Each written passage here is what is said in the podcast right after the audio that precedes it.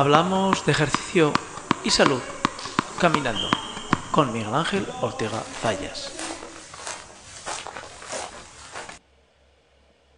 Hola amigos de Ejercicio Saludable. Estamos aquí una vez más en Ejercicio Saludable y como no podía ser de otra manera con Miguel Ángel Ortega Zayas, que es el que nos dirige, nos lleva, nos empuja y de vez en cuando nos pone alguna zancadilla porque el fair play del deporte a veces no es tan fair play.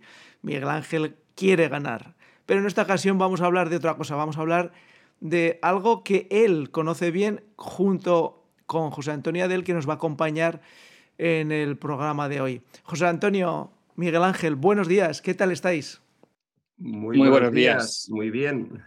Bueno, para mí es un enorme placer. Bueno, no os podéis imaginar eh, la ilusión eh, con la que vivo este encuentro con José Antonio Adel, que os tengo que contar, voy a ser breve, eh, que fue profesor mío y en el que, como suelo decir, este profesor dejó huella. O sea, no solo conmigo, sino con el resto de, alumnado de ese, del año 2015-16, más o menos. José Antonio, que, tiene una memoria. En mi caso, sí, 14-15. 14-15, que tiene una memoria extraordinaria y sobre todo el primer día, bueno, a mí ya me dejó impactado. 72 alumnos. Nos presentamos cada uno con nuestros nombres y apellidos y José Antonio amablemente nos preguntaba de dónde éramos. Cada uno decía dónde era y bueno, pues José Antonio Adel no solo decía, eh, vale, si por ejemplo alguien era de Cella, decía la patata de Cella, fiestas, la fecha tal, eh, juego tradicional eh, el que fuese en ese momento, porque yo la verdad es que en eso no. Si era de Samiano, eh, Santa Orosia, si era de Jaca o, Mora de Rubielos, los bolos, bueno, yo esa presentación es que no la olvidaré jamás. O sea, una hora y cuarto, pero es que yo decía, no me lo puedo creer. Y hace un instante antes de grabar se acordaba de, mi edad y casi casi de la fecha de mi cumpleaños. Yo, esta memoria tan prodigiosa de él, luego ya sé que hoy no, no se trata de, de la entrevista de, de, la memoria, pero nos tendrás que contar un secreto sobre la memoria, cómo la trabajas, porque yo para memorizar una hoja me puedo pegar tres días. Así que, José Antonio, a mí ya me dejaste impactado y para mí, insisto, es una enorme alegría compartir este día contigo, de verdad. ¿eh?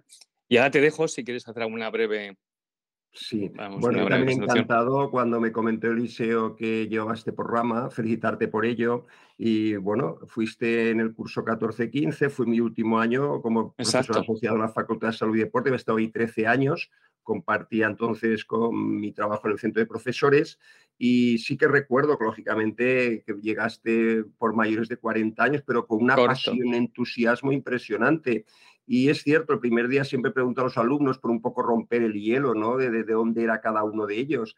Y sí que es cierto que también que me he pateado los 331 municipios de Aragón, probablemente no me suelen pillar. Tiene que ser un pueblo muy recóndito para que no sepa decir nada de él. Bueno, y es cierto que afortunadamente y a Dios gracias, aún tengo buena memoria. Imagino que de aquí hacia adelante irá bajando. Y en tu caso también, que fuiste hoy además con una nota final de curso excelente, una persona muy trabajadora, que me has compaginar con tu trabajo, con lo cual aún tienes más mérito. Y felicitarte porque me he enterado que ahora eres también profesor asociado, creo que estuviste en Huesca, ahora por lo que me has dicho también en Teruel, pues seguro también que serás un excelente profesor. Bueno, yo he intentado plagiarte el, el primer día de clase y preguntar a la gente, pero yo me dirijo más a qué deportes y cuento anécdotas, porque claro, saberme de dónde son y esos pueblos, yo ahí sí que no. Pero bueno, he intentado copiar cosas que yo creo que a la gente también les agrada y sobre todo decir el nombre, tener un poco de empatía, que yo creo que estamos un poco huyendo de eso. Entonces, yo creo que el profesor tiene que implicarse un poco más. Al final, bueno, yo creo que recibes ese...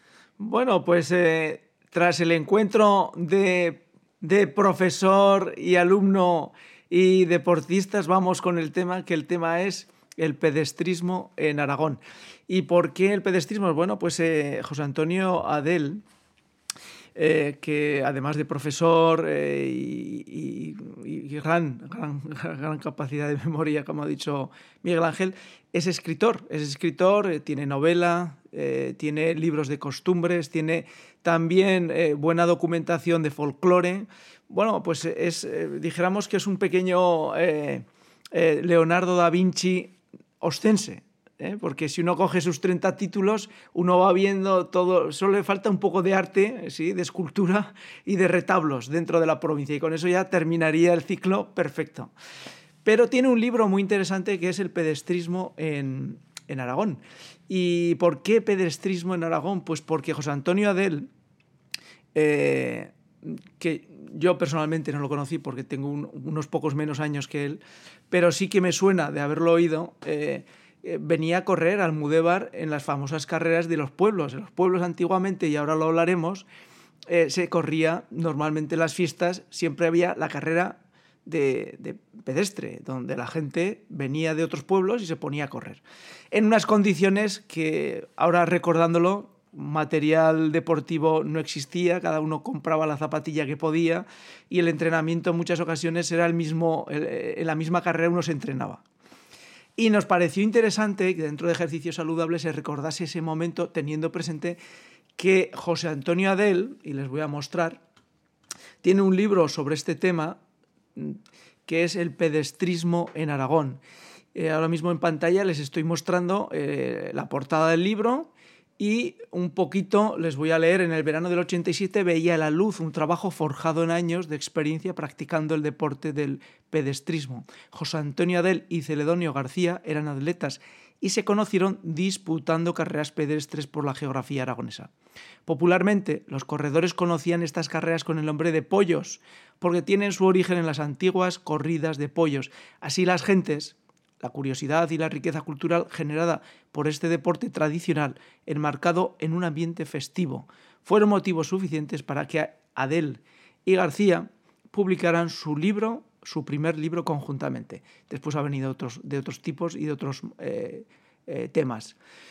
Eh, y bueno, pues aquí tienen el índice donde aparece absolutamente, conforme vayan hablando, les enseñaré les enseñaremos eh, el índice para que puedan contemplarlo, porque es un libro muy interesante si uno quiere entender cómo España ha llegado a tener campeones olímpicos, ha llegado a tener un campeonato del mundo en fútbol y en baloncesto ni les cuento. Ahora los jóvenes, y ahora voy a hacer de un poco de Abuelo Porretas. Abuelo Porretas era una teleserie, digo, una radio serie que echaban en la Radio Nacional, que después se fue a Onda Cero, me parece. Y el abuelo Porretas hablaba a sus nietos. Bueno, pues yo voy a hacer ahora de abuelo Porretas. ¿Y cuál es el abuelo Porretas? Pues que la gente cree que hemos llegado a tener títulos mundiales a base de un milagrito que es pues que la gente joven está dotada genéticamente mejor ahora. Bueno, pues no, amigos jóvenes.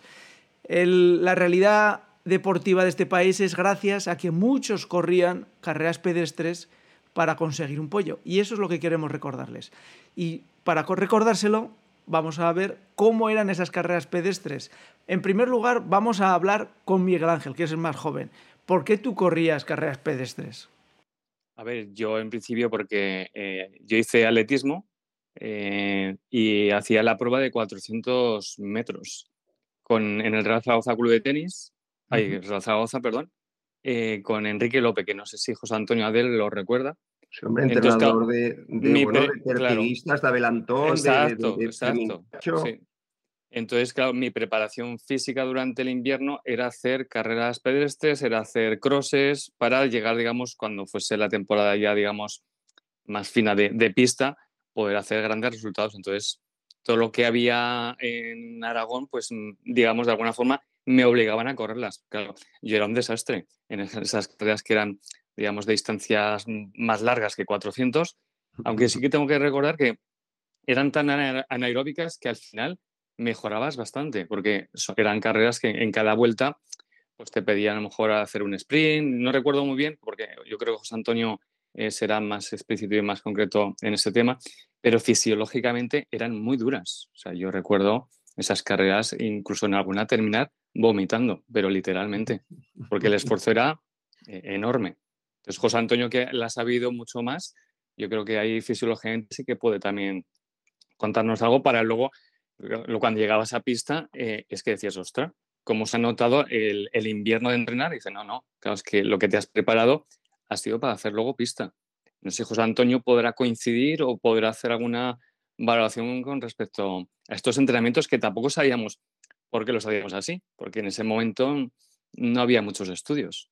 Entonces, José Antonio, ahí te dejo un poco abierta esa, Sí, e, en primer lugar, ese libro que se publicó con Celedino García fue nuestro primer libro conjunto hace 35 años, El pedestrismo en Aragón. Nosotros habitualmente los dos éramos atletas, atletas de fondo y habitualmente los veranos corríamos en ese tipo de pruebas. Además, corríamos por muchos pueblos. Yo recuerdo haber corrido también un día dos carreras, incluso una atleta llegó a correr tres, una por la mañana, una por la tarde, una por la noche. O sea que sobre todo agosto, septiembre se prodigaban ese tipo de pruebas en Aragón. Pero antes de pasar la parte fisiológica, sí quiero hacer un matiz a nivel de patrimonio y de historia. Porque estas carras sí que hay que decir que son ancestrales. Mirad, tenemos la primera documentada la tenemos en 1585 en Monzón, en las Cortes de Monzón, cuando Felipe II va con su hijo Felipe III y en el tiempo que están allí, concretamente para la Feria de San Mateo, el 21 de septiembre, se realiza una carrera pedestre. Y el, el premio entonces dice que es una pieza tacetana, un sombrero y una espada.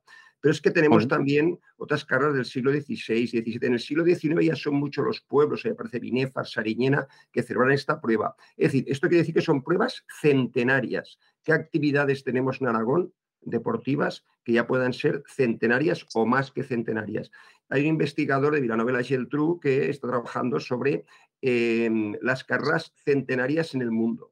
Y pues mira, es un hecho curioso. Él ha ido a Japón, él ha ido a Nueva Zelanda y en el mundo tenemos algo más de un centenar de, carras centenarias, tengan más de 100 años. Pues el 30% de estas carras están en Aragón. ¿Y cuáles son? Las carras peces o carras de pollos, que debemos decir que se llamaban así porque antiguamente el premio era un pollo.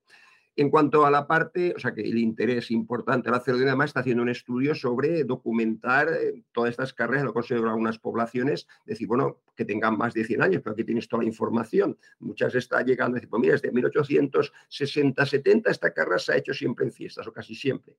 Y la parte fisiológica, es un esfuerzo. Hoy en estas carreras también se hacen muchas veces categorías, es decir, que primero por los niños una distancia, una vuelta o dos vueltas, es decir, y los mayores sí, la prueba absoluta pues suele ser sobre 10 kilómetros. Eso quiere decir que hay que tener una preparación. Es decir, ya no es una prueba popular, es decir, bueno, pues yo voy a correr tiene que haber una preparación, como quien va a hacer una carrera de montaña, es decir, una carrera de no puede ir uno allí a apuntarse.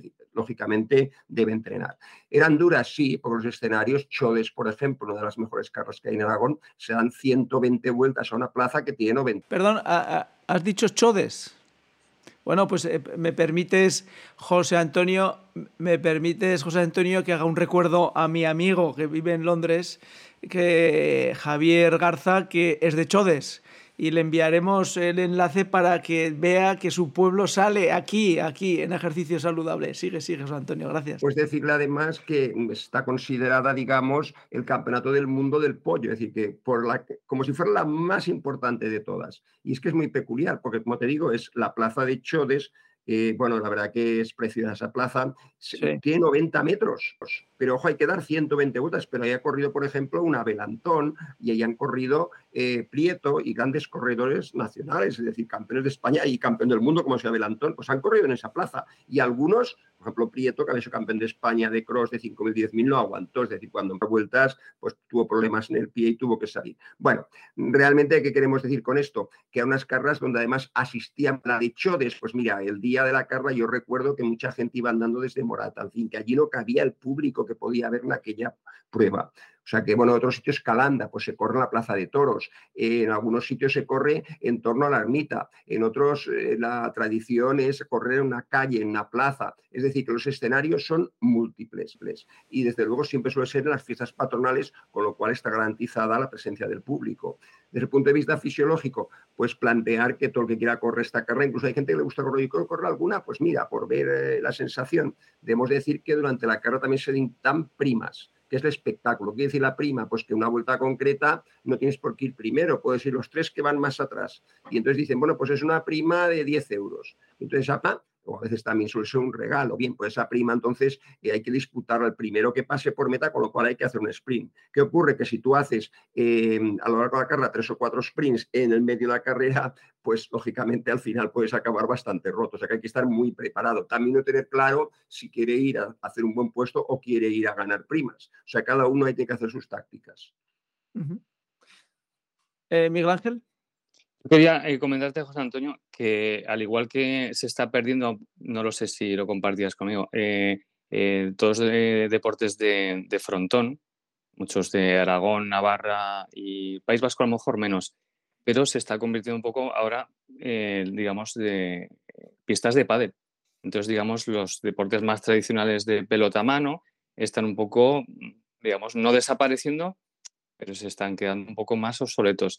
Y la comparación sería también un poco con estas carreras de, pollos tradicionales, por, ejemplo, la milla de, de, delicias en Zaragoza viene un poco porque antes se hacía carreras pedestres y las reconvirtieron un poco con premios metálicos, distancia más larga, pero yo lo que estabas comentando me parece más interesante llenar una plaza de toros y ver ese espectáculo que yo creo que, que merece la pena. Entonces, no, sé si, si compartes conmigo esa opinión de esos deportes que a lo mejor se deja uno guiar porque está de moda y estamos ahora construyendo pistas de pádel en sitios donde ni siquiera se juega. Se construye, se deja ahí. Entonces, no sé si en la tradición también de esas carreras de pollos se ha ido perdiendo y ahora, pues bueno, pues hay 5K, 10K, carreras nocturnas pero yo creo que me parece muy interesante todavía las carreras de pollos, aunque se dicen otros premios, no tiene que ser un pollo. Pero bueno, a mí esa tradición me, me gusta, me, como dicen, pues me mola, me mola bastante. Tienes razón, Miguel Ángel. También hay que ver el proceso. ¿eh? Piensa que antiguamente, hasta el siglo XIX, sobre todo se practica el juego tradicional cuando viene la eclosión del deporte, no olvidemos que la mayor parte de los deportes nacen en Inglaterra, Estados Unidos, en el siglo XIX, el fútbol, el rugby, luego vendrá el baloncesto. Entonces, ¿qué ocurre? Esos deportes empiezan a barrer el fútbol que ni se conocía, pues se convierte en un espectáculo de masas. A partir de ahí, por la mayor parte de estos juegos van quedando relegados. A lo largo del siglo XX siguen estando relegados. Es verdad que, bueno, en la democracia sí que también con los estatutos de autonomía eh, y cuando tenemos ya dos comunidades autónomas intentan potenciar también sus tradiciones, pues bueno, los juegos desaparecen las federaciones de juegos tradicionales, como la que hay en Aragón, intentan potenciar también estos juegos en fiestas, en, en otros momentos, en, colegio, en colegios, centros escolares, etcétera. Decir, que sí que empieza a haber algo. Pero es cierto, por otro lado, también hemos tenido una tendencia, eh, muy bien, lo que dices, la, pelota a mano. Antes en todos los pueblos los niños y niñas iban al frontón o a la pared de la iglesia o a una pared a jugar al frontón. Eso ahora yo no voy por ningún pueblo y no veo a niños para nada a nadie. la pelota. Es decir, las federaciones, sí, hombre, lógicamente el País Vasco, la Federación Navarro, la Riojana en pelota a mano siguen teniendo incluso personas profesionales. En Aragón hay una federación también de pelota mano, pero es luego que en los pueblos luego no se juega. Y vamos a las carreras pedestres. Por las carreras pedestres ha pasado algo similar. Es decir, no olvidemos que nace el atletismo como deporte federado, deporte institucionalizado, que por cierto el año que viene es el centenario de la Federación Aragonesa de Atletismo, pero a la vez también en los pueblos continúan haciendo esas carreras pedestres. Eh, ¿Qué va a ocurrir en la actualidad? Pues se pone de moda todo lo que es el deporte en naturaleza y ahí aparece no solamente la 5K, la 10K, sobre todo las carras de montaña, las carras de orientación, eh, el bialón, el trialón. Es decir, hay un cambio tremendo, ¿no? A partir de ahí las carras pedestres, bueno, algunas desaparecen, pero bueno, también debo decir que en estos momentos yo creo que hay más de 30 carras que se mantienen en Aragón hay que agradecer la labor que hace Celedonio García y otras personas en mantener estas pruebas y esas pruebas están en el calendario atlético, sobre todo son en verano, sigue asistiendo mucha población, mucho, mucho espectador y también van atletas de, de mucho nivel. Con lo cual, bueno, el espectáculo sigue garantizado. La carrera de Chodes que has mencionado, pero también tienes la Comunidad Doña Godina, la de Monzón, la de Binéfar, la de Albalate, la de Belver, la de Alcolea, es decir, la de Sariñena, decir, que nombraremos muchas carreras que siguen eh, celebrándose cada año y que desde luego eh, yo creo que va a ser difícil por ahora que dejen de celebrarse, porque sobre todo la gente lo vive como una tradición que se ha hecho siempre. Entonces, ¿cómo vas a acordar con esto? Algunas sí, ha habido algunas comisiones de festejo, a lo mejor formadas por, mm, digo, por personas jóvenes que han dicho, bueno, estas carreras se hacían antes, vamos a quitarlas y hacemos, es decir, que a veces se han desaparecido, pero incluso algunos con los que han desaparecido luego se han recuperado. O sea que así está en este momento. Si lo comparamos, claro, con inicios del siglo XX, en casi todos los pueblos de Aragón había carrera pedestre, lógicamente el nivel de práctica en ese caso sí que ha bajado. Una, una pregunta eh, para los dos. Eh, ¿El nivel de lesiones eh, en esas carreras era alto? Eh, es decir, el problema del firme, las malas zapatillas, el mal entrenamiento, ¿hacía que se sufriera más de lesiones o no? A ver, yo por mi propia experiencia, al hacerlo en Plaza de Toros, date cuenta que el giro siempre es hacia la izquierda. Entonces siempre la cadera, seguramente, a veces la rodilla, el apoyo, era más en curva. Entonces sí que es verdad que eh, los estiramientos o la prevención que tenías que hacer, que tampoco sabíamos, o sea, no hacíamos prevención. Ahora sí, ahora se hace mucha prevención, incluso eh, a veces se da una vuelta hacia un lado y otra hacia el otro para también un poco compensar. Pero en ese momento sí, yo lo que más sufría seguramente era rodilla y a lo mejor cadera, cuando hacía varias. Como ha dicho José Antonio, yo a lo mejor hacía una por la mañana, pero a las 7 de la tarde tenía otra, porque íbamos, digamos, un grupito que al final luego te repartías el dinero, que eso no sé si lo ha comentado José Antonio, que al final vas cuatro y luego repartes un poco los premios. a mí me ha pillado más mayor en esas carreras, pero, pero sí, pues vas cuatro o cinco, como vas todos en el mismo coche, apareces por la mañana en un pueblo y a las 7 de la tarde en otro. Entonces, bueno, te vas repartiendo para que, para que ese día, bueno, pues todos eh, hemos hecho ese esfuerzo, de alguna forma se pueda compensar. lo de los pollos no lo sé, no sé si repartíais la cabeza. Sí, bueno, hay dos aspectos. Uno, en el tema económico, claro, son carreras, hay que saber correrlas. Es decir, piensa que no, nosotros teníamos una rivalidad tremenda. Es decir, por ejemplo, en, aquella época recuerdo los corredores catalanes. Y bueno, sí que hacíamos labor de equipo. Y con los del Monzón, lógicamente, tú ganas esta prima, es decir, una labor de equipo. Es decir, que si tú ibas a correr, es decir, dos o tres o cuatro de tu club, eh, te interesaba ganar premios y primas. Entonces, lógicamente, había una labor de equipo y, como lógicamente, luego se compensa. para, por ejemplo, eh, lo que dices del reparto de dinero, a lo mejor si iban cuatro o cinco que iban en el grupo, que no optaban a premios delante, pero cuando uno optaba a premios por delante, después del esfuerzo, no iba a repartir con, con el que hubiera quedado más atrás, ¿no? Pero es verdad que a nivel de, claro, luego había que arreglar el viaje, el desplazamiento, tampoco eran muchas las ganancias, pero sobre todo, eh, digamos, sí que recuerdo esa rivalidad tremenda, especialmente había muchos corredores catalanes de mucho nivel, que luego con ellos incluso hicimos una buena amistad, pero sobre todo, eh, hoy también otros, pues con otros clubes, los de Monzón, por ejemplo, los de Helios en aquel momento, que también tenía muy buenos fondistas, con el, el Scorpio, con el Casablanca, es decir, que a ver, eh, también había ahí una lucha eh, es decir, que sí que podía haber pactos de decir, oye, vamos a ver si podemos ganar a este otro. Es decir, eso se hacía. Esas carras tienen ese nivel, nivel de un poco pactar ciertas cosas, pero lógicamente eh, cada uno intentaba también sacar el mejor beneficio. Y en la parte de lesión. ¿Alguna vez? ¿Te lesionaste alguna vez? En alguna carrera, pues sí, tengo, recuerdo una lesión de esa carrera, para, para hablar de las lesiones, exactamente, eh, fue en Berbegal. En Berbegal se hace el memorial Chistavín, que poca gente sabe que el, pionero del deporte en Aragón se llama Mariano Bielsa y Latria, hijo de Berbecal Chistavín. Este hombre en el siglo XIX empezó, a finales del siglo XIX, a correr por los pueblos. hay una carrera memorable en 1882 en la Plaza Toros de Zaragoza, la fiesta del Pilar, en que viene el mejor andarín del mundo, que se llama Aquiles Bargosi. Y la carrera es a 80 vueltas. Solamente corre el italiano y el aragonés. Y a 80 vueltas, la vuelta 78, el aragonés gana al italiano, al mejor andarín del mundo. A partir de ahí, además dice que cuando acabó, se fue al centro del redondel y se puso a bailar la jota.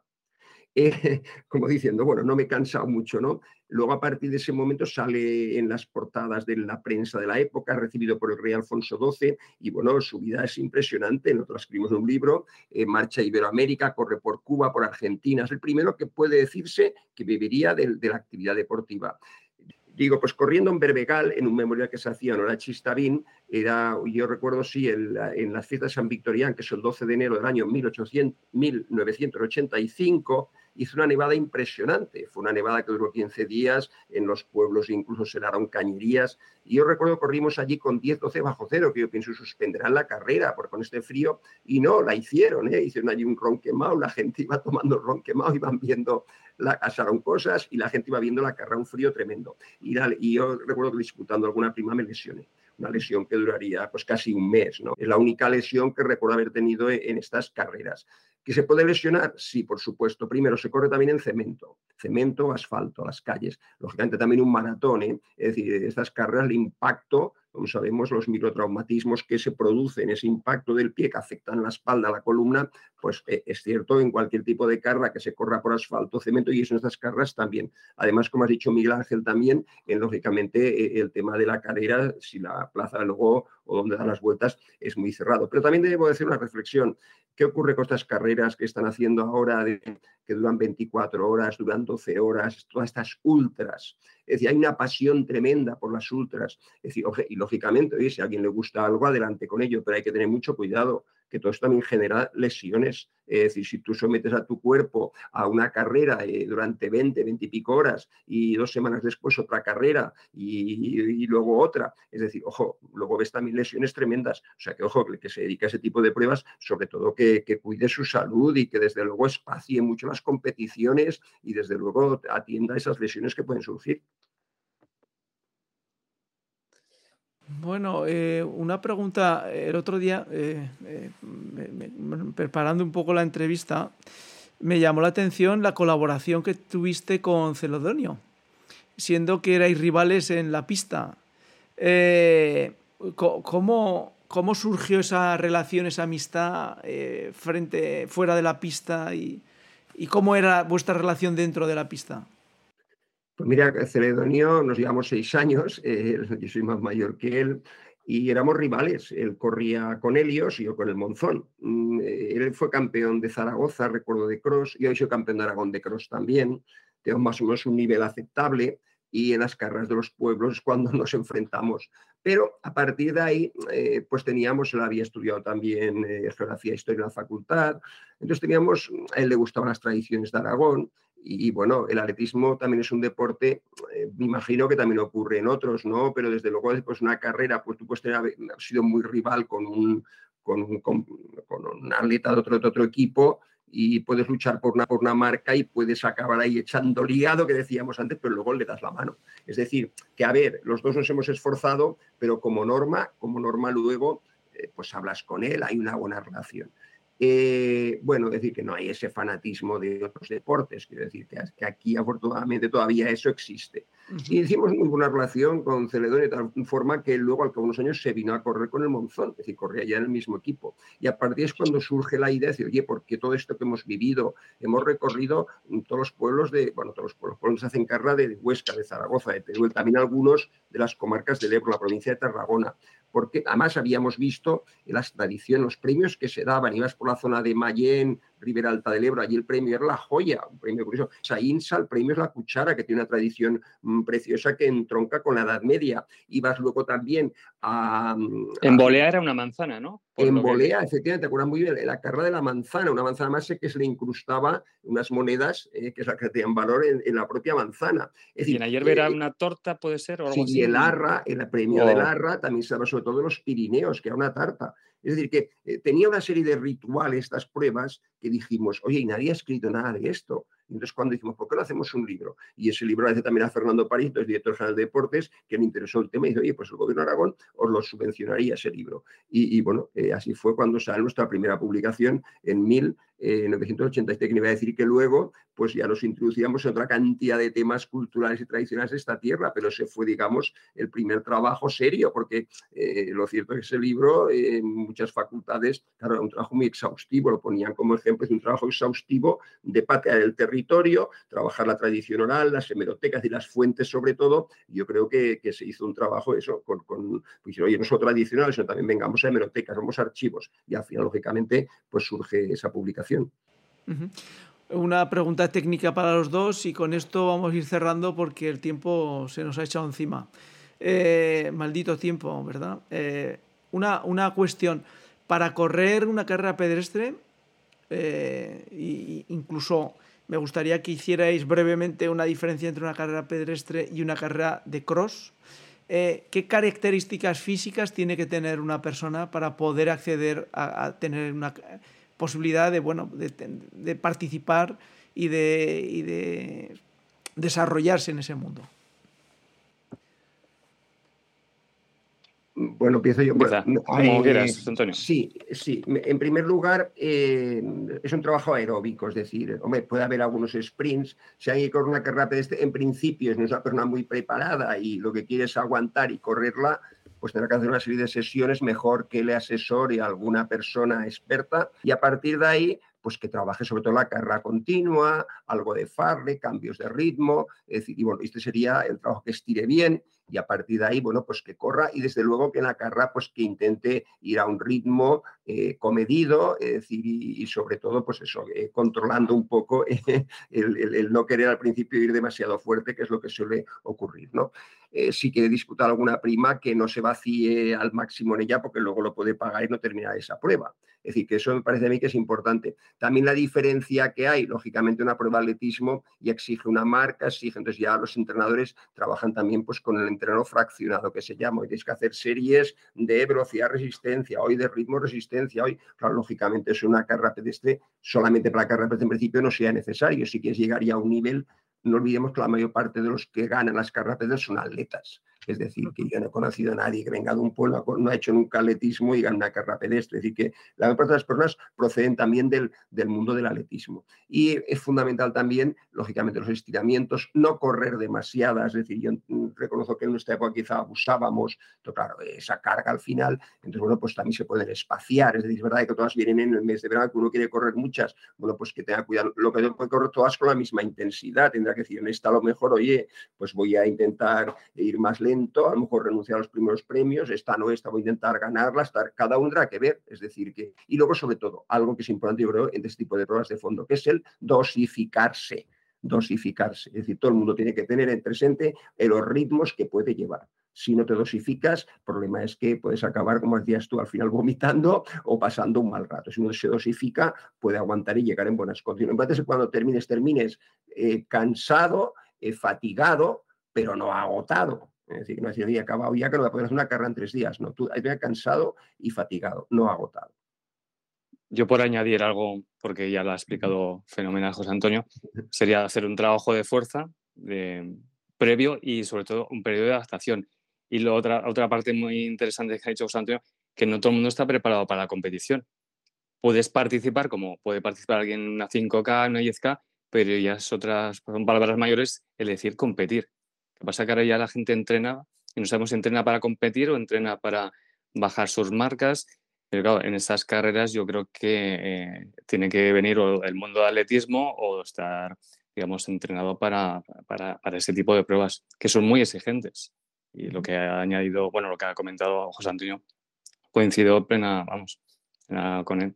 Es que no se puede eh, ir a una carrera pedestre sin haber entrenado, es que es, es muy complejo. Bueno, pues hasta aquí hemos llegado y les muestro en pantalla de nuevo el libro de El pedrestismo en Aragón. Yo tengo otro ahí, perdona, José, eh, eh, Eliseo. El fenómeno deportivo en Aragón del juego tradicional al deporte moderno. Me parece muy interesante. De los 30 que tiene, eh, yo me leí este. Aparte que hice un trabajo que nos pidió José Antonio en su momento y me parece un libro muy interesante, muy interesante. Muy bien. Para otro momento, José Antonio. sí, ese trabajo resumido es, eh, fruto de la tesis doctoral que yo hice sí, sobre por eso. Y luego Celedón añadió también, yo llegué hasta el año 23, lo añadió también algunos años y, bueno, y ahí existe ese libro conjunto.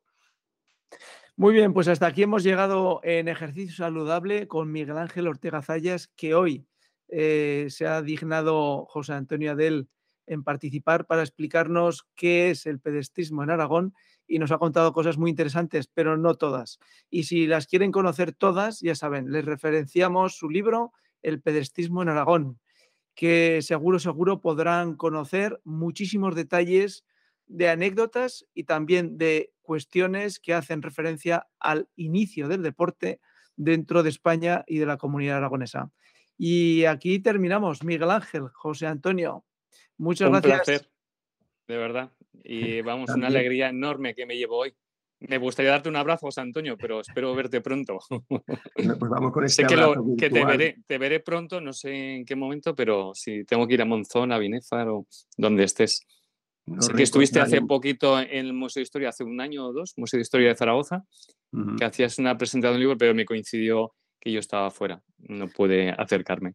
Bueno, eh, José Antonio tiene que tener muchas presentaciones de libros porque escribe muchísimo y además ah, participa en muchas conferencias que el otro día pues hablaba en una entrevista dentro de libros eh, divertidos que les dejaremos referenciado en este vídeo para que puedan conocer su faceta escritora, pues eh, referenciada en 2000, 2000 conferencias.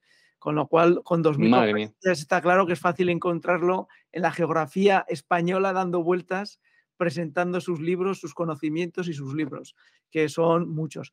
Hasta aquí, pues, eh, ejercicio saludable. Gracias por seguirnos.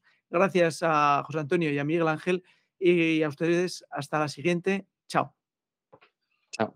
Bueno, José Antonio, un abrazo, de verdad. ¿eh? Igualmente para ti y para ambos. Cuídate mucho, ¿vale? Espero verte. Gracias, Eliseo.